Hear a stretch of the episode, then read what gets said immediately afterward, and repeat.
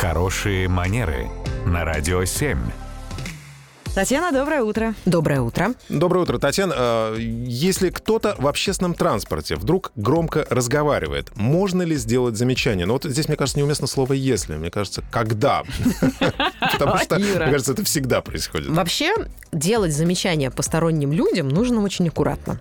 Вопрос только в том, что с этим делать. Потому что если я могу сама следить за собой и там сказать своим детям или там близким, родным людям, да, что так делайте, а так, пожалуйста, не делайте.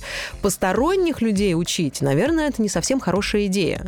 И есть вероятность, что мы можем натолкнуться на, ну, так сказать, стену непонимания. Потому что как только я пытаюсь уточнить человеку, что он сейчас делает всем остальным дискомфортно своим поведением, не факт, что в этот момент он спохватится, скажет, извините, я не подумал, такое дело, да, и сразу прекратит то, что он творит сейчас. Да.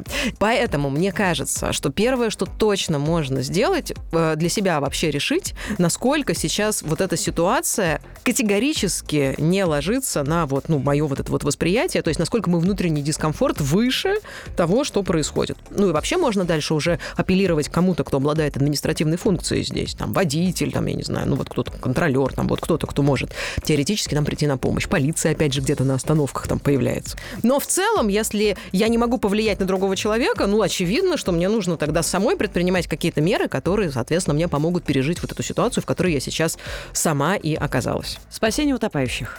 Да. Татьяна, спасибо. Спасибо, Татьяна. Радио 7.